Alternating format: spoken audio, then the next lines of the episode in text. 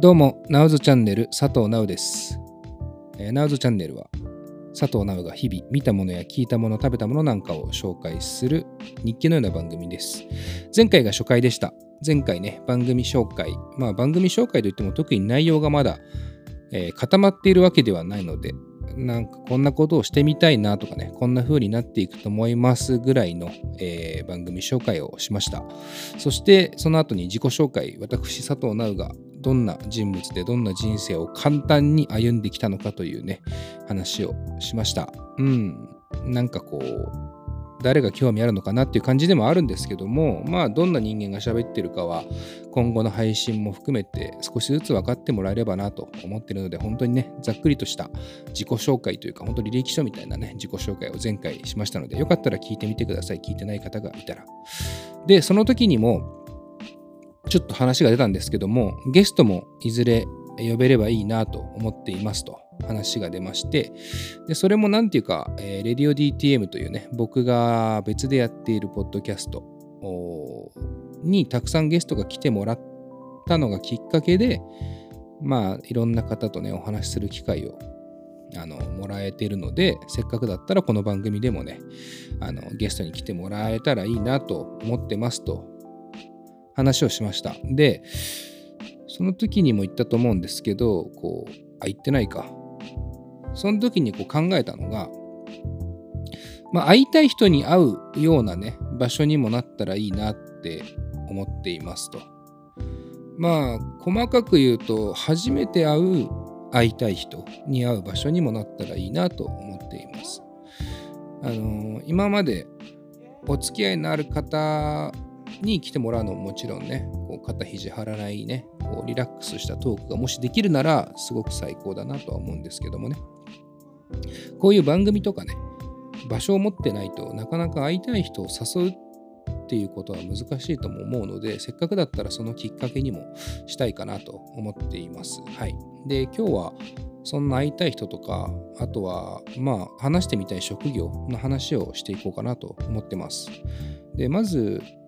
一つ目なんですけど、一人目と言いますか。えー、僕が最近 NBA が好きで、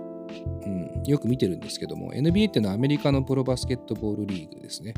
で、それ楽天 NBA っていうね、サービスに入ってみるんですけども、NBA ってね、あの、ちょっとだけ喋りますと別のこと。NBA はアメリカでやってるんで、アメリカのとの時差が大体12時間ぐらいあるんですけども、向こうで夕方から夜ぐらいに試合が行われると、日本だと朝方なんですよね。8時とか10時とか、一番遅い試合開始が11時とかそういう感じなんですけども、午前の。なので、朝起きてね、NBA を見るっていうのが結構日課的になっています、僕は。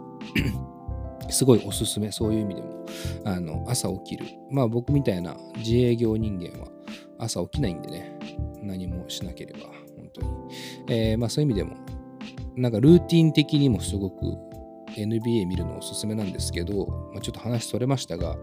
えー、その NBA の試合を見ているときに楽天 NBA ではあの日本語の実況と解説がたまに入るんですよ。ここ2、3年ぐらいで見てるんですけど、まあ、ちょっとね、あの日本語実況解説の回数が減っちゃったりとかしていて、その辺はね、いろいろ文句もあるんですけども、あのー、その日本語実況解説の時に、えー、解説にいた佐々木クリスさんっていう方がいて、この方がですね、僕は本当にお会いしたい方の一人ですね。えー、まあちょっと簡単に紹介する、まあ解説ですね。実況と解説って大体スポーツのね、中継にはいると思うんですけども、えー、解説の方っていうのは大体その専門知識に長けていてってい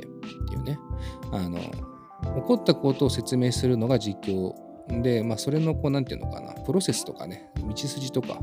えー、そういうのを解説あの紹介するのが解説っていうようなイメージなんですけど、佐々木クリスさんの解説っていうのは、あの非常に数字っていうものに、えー、こだわった解説をするんですよ。で、クリスさん自体、アナリスト、バスケットボールアナリストかなっていう肩書きで活動してるあと今はね、YouTube とかもやってますけども、えー、方なので、その数字でゲームを、ゲームっていうのは、つまり試合を解析してこうプレーとしてとか結果として起こった事象がなぜそういう風になったのかそしてチームはどういう風に動いていくべきなのかっていうのを全て結果として出た数字から喋るっていうのが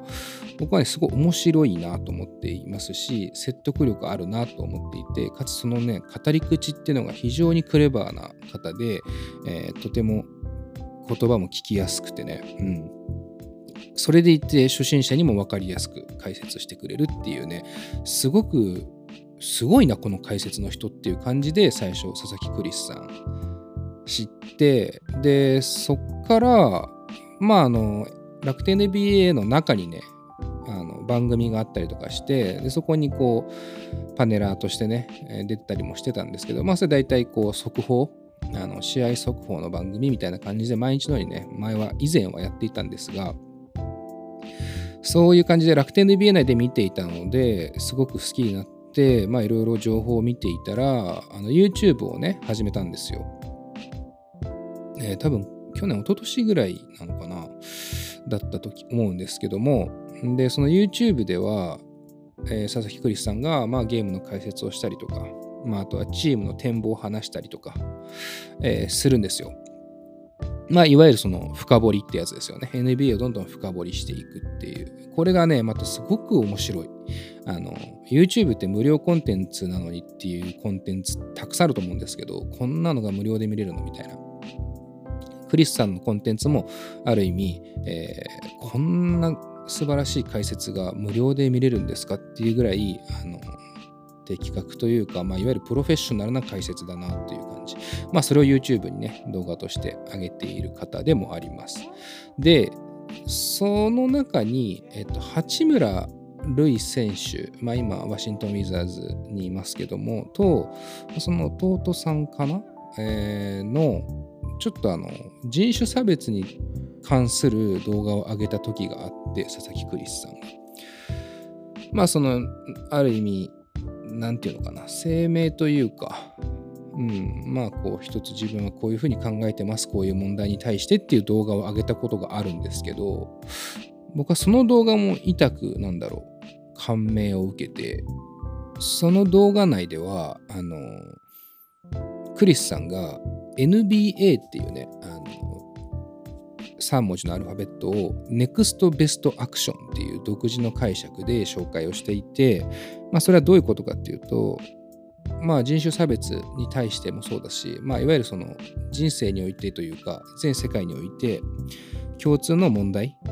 っていうものを考えるときにやっぱりバスケットボールっていうのが自分にとってはすごく大事なものを教えてくれたって話をするんですよクリスさんが。でその流れで NBA を NEXT Best Action って訳してます。あのちょっとこう自分の中では解釈してますと。それは何回かこう間違えることはある。えー、まあ、例えばバスケットボールの試合中でも間違った判断をしてしまって間違ったプレーをすることもある。で、それは人生においても間違いを犯してしまうことはあると。でも、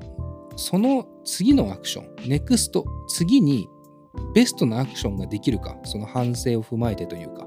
それがすごく大事ですよねって話をしていて、うわ、めちゃくちゃいいこと言うなって思って、そこから僕もね、ネクストベストアクションっていうのは、あの結構よく考える